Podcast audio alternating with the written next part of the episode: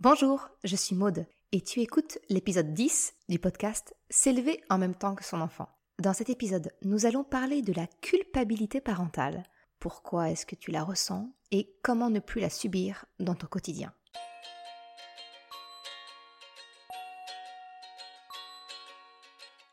Salut et bienvenue sur le podcast S'élever en même temps que son enfant. Je suis Maude, coach certifié chez Mercredi, mais surtout maman de trois enfants. Ce podcast, je t'aide à conjuguer la bienveillance avec la réalité de ton quotidien de maman. Utiliser ton choix d'une parentalité bienveillante comme un accélérateur de ton propre développement personnel. T'aider à changer de regard sur les situations que tu vis avec ton enfant pour t'en servir, pour grandir et apprendre sur toi. Hey, salut, je suis contente de te retrouver pour ce nouvel épisode. Aujourd'hui, je souhaiterais te parler d'un sujet qui me tient particulièrement à cœur, la culpabilité parentale la culpabilité maternelle. Elle est encore trop souvent taboue, je trouve. Peu de personnes osent parler de la culpabilité et de ce qui génère cette culpabilité chez les parents, chez les mamans. Alors, je l'ai brièvement abordé dans le Café Papote numéro 3 qui concerne le tabou euh, Je regrette ma vie d'avant, ma vie sans enfant. Mais aujourd'hui, je souhaite vraiment consacrer tout un épisode sur le sujet et démystifier la maternité, pour véhiculer le message que la culpabilité maternelle existe et qu'elle n'est pas une fatalité. Surtout qu'elle est utile quand on arrête de la subir, quand on entend son message. Dans cet épisode, je souhaite t'aider à prendre conscience de la culpabilité que tu peux quelquefois ressentir, pour que tu ne la subisses plus et qu'elle ne te fasse plus souffrir inutilement, mais qu'au contraire, qu'elle devienne un de tes outils dans ta vie à ton développement personnel. Et par voie de conséquence, qu'elle soit moins présente au jour le jour, juste quand cela sera nécessaire pour t'aider à adopter un comportement, une réaction en pleine conscience et qui te corresponde à 100%. Mais avant de commencer, j'aimerais te demander, si tu trouves cet épisode ou ce podcast intéressant, de me laisser une note si ta plateforme te le permet, ou si ce n'est pas le cas, de me dire par message privé sur mon compte Instagram ce que tu en penses, parce que ton retour et ton avis me sont importants pour m'améliorer et proposer du contenu de qualité, des sujets qui t'intéressent vraiment. Avant de rentrer dans le vif du sujet en t'expliquant ce qu'est la culpabilité et sa signification, j'aimerais faire un rapide point sur un constat qui est généralement fait, comme quoi la parentalité bienveillante serait culpabilisante. Parce que c'est une critique que j'entends souvent concernant mon choix de parentalité, peut-être l'entends-tu toi aussi, comme quoi la parentalité bienveillante ferait souvent culpabiliser les parents. La culpabilité de ne pas faire ce que l'on sait être le mieux. Peut-être la culpabilité de continuer de crier alors que l'on connaît les méfaits des violences éducatives ordinaires. Eh bien, le problème n'est pas tant le choix de la parentalité qu'en réalité, il y a une, une forme d'idéalisation de notre rôle de maman, de parent. J'ai plutôt tendance à croire que ce qui génère une culpabilité chez les mamans, c'est plutôt une vision idéalisée de la maternité. En tout cas, c'était mon cas, avec toutes les injonctions de perfection qui l'accompagnent. Tu t'es peut-être toi aussi dit que tu veux être une bonne maman pour ton enfant, que tu souhaites lui procurer le meilleur. Eh bien, cette vision de la maman présente pour son enfant, réconfortante, à l'écoute, stimulante, mais le fait est que c'est tout sauf une petite plante verte dont nous nous occupons, mais c'est plutôt un être miroir qui reflète parfois ce qui nous déplaît le plus en nous. Et là, ça vient nous chatouiller de manière pas très confortable. Alors, il y a la théorie des neurosciences affectives et sociales et la réalité de ton quotidien. C'est pourquoi je souhaite t'accompagner dans la conjugaison de la bienveillance avec la réalité de ton quotidien. Car la vie n'est pas lisse et simple tous les jours, et en fait euh, rarement, hein, si on veut être honnête. Mais c'est plutôt un système d'équilibre à trouver, un équilibre entre ce que tu souhaites, ce que tu fais et tes réactions. Un équilibre entre tes besoins et celui de ton enfant. Cet équilibre, c'est ce fameux compromis dont je te parle tout le temps. En fait, je ne suis pas de celles qui défendent les violences éducatives ordinaires par la culpabilisation du parent. Parce que je pense sincèrement que nous faisons, que tu fais de ton mieux avec ton enfant. Tu es une pionnière. Tu as probablement peu de modèles autour de toi ayant fait ce choix éducatif. Alors, soit tu te compares et culpabilises de ne pas bien faire, de ne pas y arriver, soit tu lâches carrément l'affaire et puis tu culpabilises parce que dans le fond, ben, tu sais que ce n'est pas ce que tu souhaites. Tu te sens alors désaligné entre tes aspirations et tes actes. Dans les deux cas, tu es perdante, avec la culpabilité à la clé. Poussée à son extrême, eh bien en fait, la culpabilité, elle trace tout droit le chemin vers le burn-out parental. Ça commence par une forme de rigidité, une intransigeance envers toi-même, envers ton enfant, de l'hypercontrôle, pour au final arriver à un extrême qui est tout aussi nocif pour toi que pour ton enfant. Moi, j'aime plutôt penser que derrière chaque violence éducative, eh bien en fait, il y a un adulte qui tente de remplir un besoin. Je pense sincèrement qu'aucun parent n'a recours aux violences éducatives ordinaires pour le simple plaisir, par pur masochisme. Non, le recours aux violences éducatives, c'est pour moi qu'un réflexe qui est issu de notre éducation, de la société, pour exprimer notre besoin en tant qu'adulte. Quand tu as recours à ces violences dites éducatives, c'est toujours pour remplir un de tes besoins. C'est pourquoi je t'invite toujours à demander à ton enfant d'exprimer son besoin, mais toi aussi d'expliquer à ton enfant quel est ton besoin. Cette fameuse recherche du compromis dont je te parle sans cesse pour construire une relation de coopération. Car exprimer ton besoin, c'est le premier pas pour sortir du cercle vicieux des violences éducatives ordinaires. Et donc, sortir de la culpabilisation. Parce qu'au final, hein, on sait toutes que nous ne nous comportons pas comme nous le devrions, comme nous le souhaitons avec notre enfant. Et je dis bien nous. Les violences éducatives ordinaires ne sont rien d'autre qu'une stratégie de compensation à un besoin insatisfait que tu as en tant que parent, en tant qu'adulte. Alors, on est bien d'accord, cette stratégie n'est ni bonne pour ton enfant, ni pour toi, ni même pour votre relation, comme d'ailleurs je te l'ai expliqué dans l'épisode où j'aborde la place des punitions dans l'éducation positive.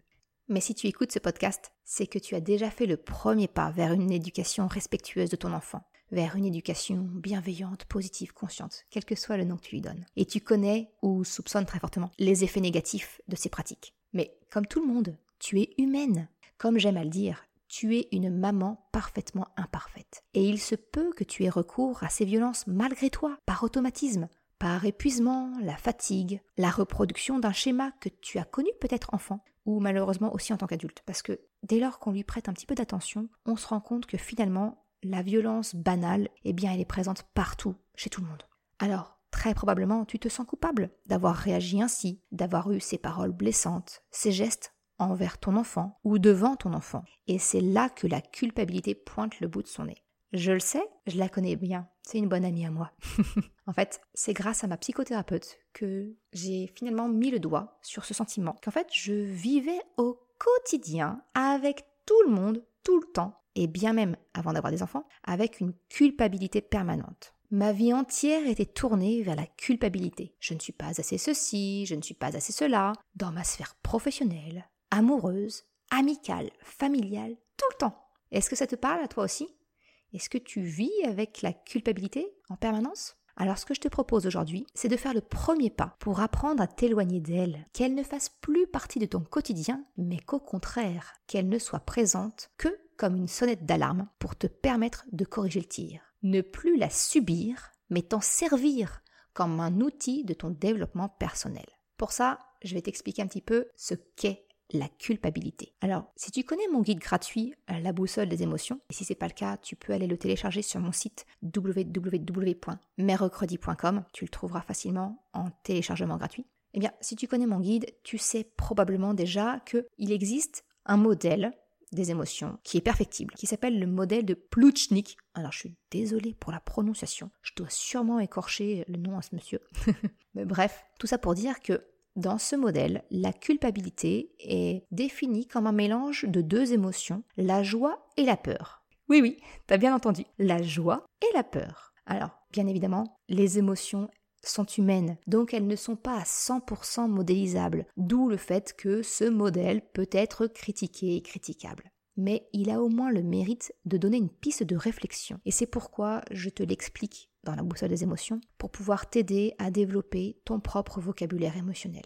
Donc pour en revenir à ce mélange de joie et de peur que serait la culpabilité, eh bien ça peut s'expliquer assez facilement. Alors la peur semble assez logique. En fait, quand on se sent coupable, eh bien on craint les conséquences. Bah, tu n'es pas très sereine sur l'avenir que ce soit de te faire prendre, de te faire gronder, tu vois, si c'est le cas de ton enfant, ou toi peut-être de ne pas te sentir confiante dans la relation avec ton enfant. Quand tu culpabilises d'une réaction que tu as eue vis-à-vis de quelqu'un, tu as peur dans le fond que cela n'entache votre relation. Tu aurais aimé avoir réagi différemment. il y a bien donc une part de peur qui est associée à cette émotion. Mais la joie, je t'avoue, effectivement, ça peut sembler un peu plus saugrenu. Mais laisse-moi te présenter la situation sous un autre angle, comme toujours, pour que tu puisses l'entrevoir dans ce sentiment de culpabilité. Quand tu fais quelque chose, que tu dis quelque chose qui te fait culpabiliser par la suite, c'est bien souvent une action ou une parole dont tu as besoin sur le coup pour te sentir mieux. Tu sais, quand tu vides ton sac, pour répondre à un besoin profond, même si tu n'identifies pas bien lequel. Eh bien, la joie, dans ce cas-là, c'est justement la satisfaction ressentie sur l'instant. Par exemple, tu as crié sur ton enfant, ou ta ou ton conjoint, parce que tu n'en pouvais plus. Eh bien, crier a permis à ton corps d'hurler le stop, d'hurler le sentiment d'épuisement d'être à bout. Il a satisfait ton besoin de poser tes limites et de les exprimer. Alors, euh, certes, pas de la façon la plus constructive, mais remarque quand même comment crier te soulage en partie sur le moment. Tu exprimes vocalement une tension intérieure. C'est là où se situe la joie, l'expression d'une partie qui ne s'exprimait pas. C'est une joie, alors courte et fugace, on est d'accord. C'est une joie de l'expression de ton besoin, très vite rattrapé par la peur, car tu sais que ce n'est pas un moyen d'expression acceptable et souhaitable. Donc la culpabilité, c'est bien un mélange de joie et de peur. Mais alors, quelle est la signification de cette culpabilité? Eh bien, en comprenant ce qu'est la culpabilité, tu comprends donc que, comme toute émotion, elle est là pour te délivrer un message, celui d'un de tes besoins non satisfaits, non entendus, non exprimés, et d'une peur liée à une incohérence entre ce que tu sais et ce que tu fais. En d'autres termes, la culpabilité, elle exprime un besoin à satisfaire et un désalignement entre tes actions ou réactions et tes pensées. Donc le message numéro un de ta culpabilité, c'est ton besoin. Si tu me suis un petit peu, tu commences à me connaître et tu sais que l'expression du besoin, c'est à la base de tout. La force de la relation avec ton enfant ou de toute autre personne d'ailleurs, à la recherche du compromis qui sera ta sortie de secours d'une situation tendue. Alors le besoin peut sembler assez facile à comprendre et je t'en reparlerai quand nous aborderons la partie de comment sortir de la culpabilité.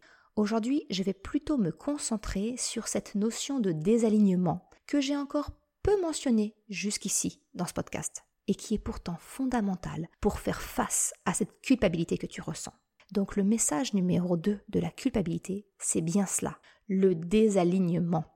Pourquoi ressentons-nous de la culpabilité en tant que maman, en tant que parent?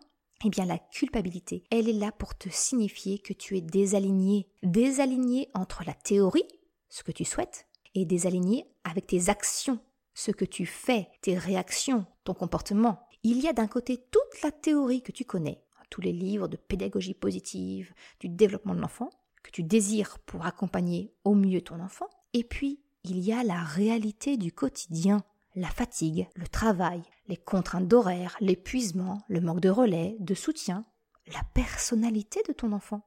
Ton réservoir d'énergie, de patience se vide petit à petit, jusqu'à ce que tu sois complètement à sec. Et là, eh bien, tu ne peux plus donner ce que tu ne possèdes plus. Tes réactions, ton comportement avec ton enfant sont alors régis par ton pilote automatique, par tes réflexes, tes automatismes. Et c'est tout à fait normal. C'est pour tout le monde pareil, moi y compris. Et bien souvent, comme ton choix d'une parentalité bienveillante est un choix en conscience, souvent muet par la volonté de ne pas reproduire ce que tu as connu, la volonté d'améliorer ce qui t'a été transmis, eh bien, quand ton pilote automatique se met en marche, eh bien tout ça, pouf, ça passe à la trappe, tant que tu n'as pas déprogrammé certains de tes réflexes. Et alors, s'ensuit un désalignement entre la maman que tu souhaites être pour ton enfant et celle que tu es là, là, tout de suite, maintenant, dans ton moment de craquage. C'est exactement ce que je propose aux mamans que j'accompagne. C'est apprendre à conjuguer la bienveillance, donc la théorie, avec la réalité du quotidien. Et cela passe par dompter cette culpabilité maternelle pour t'en faire une alliée.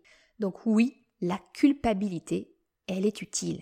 Ce que je souhaite te faire prendre conscience à travers cet épisode, c'est de voir la culpabilité comme une émotion qui t'est utile. Considère-la comme un voyant de ton tableau de bord personnel. Ton alarme incendie, c'est ça, en fait c'est un signal d'alarme pour te dire que tu nages à contre-courant à contre-courant de tes désirs, de tes valeurs, de tes besoins. Tu comprends donc que je ne vais pas t'aider à éliminer la culpabilité. Parce que je ne vais pas te conseiller de débrancher ton alarme incendie sous prétexte qu'elle est en train de sonner. Non, non, non, je vais plutôt te montrer où se situe la pièce en feu et te montrer la sortie la plus proche. Ce que je souhaite, c'est apprendre à écouter cette culpabilité, en prendre conscience mettre les actions derrière qui te permettront de corriger la trajectoire, te recentrer entre ton désir, ton besoin et ton comportement pour que le tout se réaligne et que le voyant de la culpabilité s'éteigne, laissant place à un sentiment de justesse, de bien-être. Alors ok, tu vas me dire un mot de... C'est bien gentil toute cette théorie, mais concrètement, je fais comment? Eh bien, en fait, ce que je dis aux mamans que j'accompagne, c'est que tu ne peux pas changer ce dont tu n'as pas conscience. Donc la première étape nécessaire, le premier pas, c'est de prendre conscience de la présence du sentiment de culpabilité. Alors à chaud, il peut être difficile de la reconnaître. Généralement, on est complètement prise dans le tourbillon de nos émotions et sans un peu de pratique, eh bien, c'est quand même difficile de la percevoir. Mais ce que je souhaite te conseiller, c'est vraiment d'analyser la situation, quand tu le peux, à froid, quand la pression est retombée, afin d'en tirer un enseignement pour éviter que cette situation ne se reproduise une nouvelle fois. Pose-toi ces questions. Quelle était la situation qui a déclenché la crise? Qu'est-ce que tu as ressenti précisément sur le moment? Essaye de préciser les différentes émotions qui composaient ta sensation. Et alors pour cela, je peux te conseiller de t'appuyer sur la liste du vocabulaire émotionnel que je te partage dans la boussole des émotions. À partir de là, si tu perçois de la peur et une forme de soulagement, qui est donc la joie, même fugace, eh bien il y a fort à parier que tu ressens en fait une pointe de culpabilité. Et là déjà, tu l'as démasqué. Maintenant que tu as identifié et pris conscience de ce possible sentiment de culpabilité, ben je t'emmène creuser un petit peu plus pour voir ce qui se cache derrière. Quel est le message de cette émotion? Quel besoin as-tu dont tu peux maintenant prendre conscience? Quelle valeur est importante pour toi et que tu peux ainsi voir au grand jour?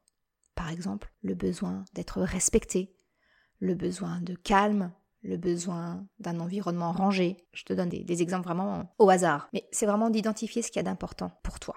Parce que la définition de tes besoins, de tes valeurs fondamentales, eh bien, c'est une étape importante dans la connaissance de toi. C'est à la base de tout. C'est à la base de ton développement personnel. Alors, je t'invite vraiment à utiliser ta culpabilité comme un outil pour apprendre à te connaître toi. Quels sont tes besoins fondamentaux? Quelles sont les valeurs importantes à tes yeux? C'est t'en servir pour réaligner tes souhaits, tels que la parentalité bienveillante, avec ton comportement, tes réactions. Alors cela peut conduire à des petits réajustements, par exemple euh, lâcher prise sur le rangement des jouets, lâcher prise sur euh, le fait que ton enfant choisisse une tenue vestimentaire, c'est un peu, ça, ça pique les yeux tellement c'est violent, mais ok, ça, peut faire partie des petits réajustements, parce que finalement c'est pas quelque chose de si important à tes yeux. Et ça peut aller jusqu'à des plus grosses modifications, comme le choix de déménager à la campagne pour pouvoir respirer et adopter un mode de vie un peu plus slow life. Ça peut être le choix d'une reconversion professionnelle, le choix d'un congé parental. Et alors, euh, tous les exemples que je te donne là ne sont pas purement fictifs. Non, non, non, ils sentent bien le vécu. Mais tout ça pour te dire, c'est que il m'est vraiment important de t'accompagner à travers ces épisodes et dans mes articles vers une meilleure connaissance de toi, une prise de conscience à la fois. C'est ça que je propose aux mamans que j'accompagne. Trois mois de coaching pour apprendre à se connaître et à se sentir réaligné. Parce que c'est là la clé pour pouvoir accompagner ton enfant dans la bienveillance. Parce qu'une maman bien dans ses baskets, eh bien, c'est un enfant plus heureux avec un modèle parental vrai et imparfait. Une fois que tes besoins sont identifiés, eh bien, l'étape suivante, c'est d'apprendre à les communiquer. Parce que en avoir conscience, c'est bien. Les communiquer sans hurler ou tout jeter, c'est franchement mieux. Parce que malheureusement, c'est ce qui se passe quand la culpabilité nous prend par surprise. Moi, la première, j'ai déjà crié sur mes enfants de ne pas crier parce que je souhaite du calme et du silence. Tu vois un petit peu le paradoxe hein, de crier pour demander du calme et du silence? Et ça m'arrive encore aujourd'hui. Parce que moi aussi, quand mon réservoir est vide, eh bien mes vieux automatismes remontent au triple galop. Alors autant certains de mes réflexes ont bien été déconstruits, comme lever la main sur mon enfant, et d'autres, franchement, sont nettement plus coriaces. Parce que, comme par exemple, ne pas crier, c'est quelque chose que je dois faire consciemment. Ce n'est pas encore rentré dans mes pilotes automatiques. Mais tout ça, c'est ok, parce que je suis en constante amélioration. Tout comme toi, passer un deal avec ta culpabilité, c'est donc faire le deuil de ta perfection et accepter pleinement d'être une maman parfaitement imparfaite. C'est montrer à ton enfant que ce n'est pas la perfection qu'il faut viser, non, non, mais l'amélioration continue. C'est ce dont je t'ai partagé dans l'épisode qui concerne les trois idées reçues sur la parentalité bienveillante. La perfection, c'est vraiment le poison doré de la parentalité bienveillante. Pour moi, être un modèle d'imperfection, c'est donc savoir demander pardon, s'excuser auprès de son enfant. Avouer que toi aussi, en tant qu'adulte, eh bien, tu peux te retrouver débordé par tes émotions et ne plus savoir comment réagir. Alors, clairement, communiquer son besoin, c'est l'exprimer en parlant de soi. Tu ranges la mitraillette à tu, parce que le tu, tu, hein, tu sais la mitraillette à tu. Si, si, tu la connais. Celle qui dit euh, Tu n'écoutes pas, tu ne ranges rien, tu n'aides pas, tu me fatigues, t'en fais qu'à ta tête. On range la mitraillette à tu, le tu accusateur, et à la place, je t'encourage à parler de toi, de ce que tu ressens, de ce que tu as besoin. Et en aparté, je te glisse que c'est également valable dans toutes tes relations. Essaie avec ton conjoint ou ta conjointe, avec tes collègues. Tu verras, le message passera beaucoup mieux. Et ça, remplacer le tu, parler de soi, ça passe par trois petits mots que je te demande d'user et abuser pour en prendre vraiment l'habitude. J'ai besoin de. À la place de tu n'écoutes pas, cela peut devenir j'ai besoin d'attention de ta part. Tu ne ranges rien devient j'ai besoin que la pièce soit rangée pour me sentir bien à la maison. J'ai besoin que la pièce soit rangée pour pouvoir retrouver les affaires facilement. Tu n'aides pas. Peut devenir j'ai besoin que l'on débarrasse tous ensemble pour aller plus vite et pouvoir passer un moment ensemble. Tu me fatigues. Peut devenir j'ai besoin de calme pour retrouver de l'énergie et jouer avec toi. J'ai besoin de calme pour ne pas me laisser déborder par mes émotions. Tu n'en fais qu'à ta tête. Deviens j'ai besoin que l'on trouve un compromis qui te convienne et qui me convienne pour que tout le monde soit gagnant. Tu l'as compris maintenant Si ton réservoir est vide, tu peux avoir toute la meilleure volonté du monde. Eh bien, tes automatismes reviendront au galop, reprendre les rênes et compliquer la relation avec ton enfant. Tes réactions ne seront plus alignées avec tes aspirations. Et donc, la culpabilité reviendra pointer le bout de son nez. La boucle est bouclée. Alors, ce n'est pas grave, parce qu'avec les conseils que je viens de te donner, tu ne subiras plus ton sentiment de culpabilité. Tu t'en serviras maintenant pour grandir et te développer. Mais l'éviter quand c'est possible, franchement, c'est quand même plus facile. Savoir quel médicament prendre pour te soulager quand tu as mal au ventre, c'est pas mal, c'est utile. Mais éviter les aliments qui provoquent tes douleurs, c'est quand même mieux, parce que comme ça, pas de douleur et pas besoin de prendre de médicaments. Eh bien, c'est exactement de cela qu'il s'agit.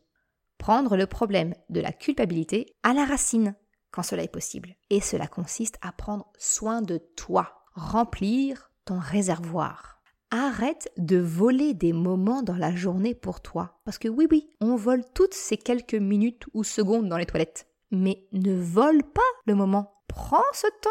Il t'appartient. Tu n'as pas à le voler à qui que ce soit. Alors au départ, on est bien d'accord, c'est compliqué. Ça, je le sais bien.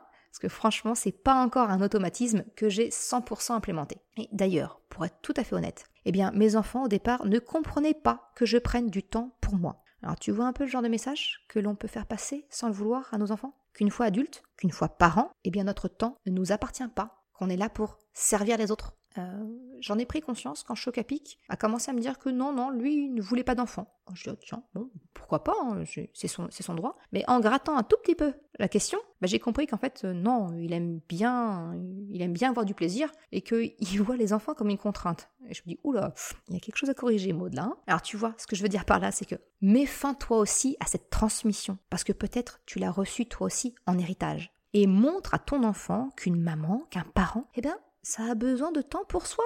Et c'est ok, et c'est normal. Alors bien sûr, je ne te parle pas de prendre une heure immédiatement. Quoique franchement, si tu peux, fais-le. Mais ce que je dis, c'est arrête de voler ton propre temps. Ce temps que tu voles, entre guillemets, eh bien, prends-le pour toi, en pleine conscience. Alors ce terme, hein, pleine conscience, il a vraiment le vent en poupe en ce moment. Mais ce que je veux dire, c'est réalise, prends conscience de ces quelques minutes, quelques secondes, hein, si tu as un bébé euh, très fort demandeur, mais prends conscience de cet instant que tu prends pour toi. Pour te donner mon exemple, moi maintenant j'ai décidé de savourer mon café le midi. La table à débarrasser, eh bien, elle m'attend. J'ai expliqué à mes enfants que non, Non, pendant les 5 minutes où je prends mon café, je ne suis pas disponible. Même si je suis physiquement présente, je souhaite ces 5 minutes pour moi. Et si ça te paraît impossible, crois-moi, ton enfant est un être intelligent. Si tu lui expliques ton besoin, et ouais, encore et toujours, hein, si tu lui expliques ton besoin et ton pourquoi, il comprendra très vite qu'il a tout à gagner de te laisser ces quelques minutes. Même Krapopoulos, du haut de ses presque trois ans, a parfaitement compris qu'il a tout à y gagner de me laisser quelques minutes avec mon café chaud. Alors je te dis pas, ça ne fonctionne pas tous les jours. Quelquefois, les émotions s'en mêlent. Et j'ai pas cinq minutes pour moi, mais une minute. Mais cette minute, je réalise que je la prends. Et c'est ce que j'aimerais vraiment que tu retiennes. Savoure cette minute. Savoure ce temps que tu prends pour toi. Alors tu vas me dire, mais Maud, une minute, cinq minutes. C'est une micro-goutte. Mais je te répondrai, qu'est-ce qu'un océan si ce n'est qu'une multitude de micro-gouttes? Mon image est bien gentille, mais ce que je veux dire par là, c'est qu'il faut commencer par quelques minutes pour commencer et prendre cette habitude, pour faire prendre cette habitude peut-être à ton enfant, pour tout doucement reprendre le temps pour toi et de remplir ton réservoir. Apprendre à remplir son réservoir, franchement, ça pourrait faire l'objet d'un épisode à lui seul. Si le sujet t'intéresse, n'hésite pas à me le dire en commentaire sur ta plateforme d'écoute, si elle le permet, ou tu peux m'envoyer un message privé sur Instagram. Ce sera avec grand plaisir. Mais voilà un petit peu ce que je voulais te partager aujourd'hui. La culpabilité, ce n'est pas une fatalité. La culpabilité, elle t'est utile et tu n'as pas à la subir. Sers-toi-en pour apporter les changements nécessaires afin de te sentir équilibré, aligné entre tes souhaits, tes pensées et tes actions. Cela passe par reconnaître tes besoins, les communiquer, prendre soin de toi et de ton réservoir. J'espère que tu auras trouvé quelques pistes pour composer avec ta culpabilité, pour l'apprivoiser et comprendre ce qu'elle souhaite te faire changer. Commence par un petit pas, un à la fois. Et rappelle-toi, on ne court pas avant de savoir marcher. Je sais, c'est frustrant, mais prends le temps. Sois tolérante et bienveillante avec toi, histoire de faire un premier pas pour écouter ta culpabilité. Merci d'avoir écouté cet épisode jusqu'à la fin. Tu retrouveras une retranscription sur le site mercredi.com. Si tu as aimé cet épisode, s'il t'a été utile, je t'invite à le partager, à en parler autour de toi, ou si le cœur t'en dit, de me laisser une note 5 étoiles sur Apple Podcast. Cela me permet de faire connaître le podcast et m'encourage à progresser. Un grand merci à celles et ceux qui prendront le temps de le faire. Je te souhaite une excellente journée, après-midi, soirée, quel que soit le moment où tu écoutes. Et je te dis à très vite dans un nouvel épisode. Ciao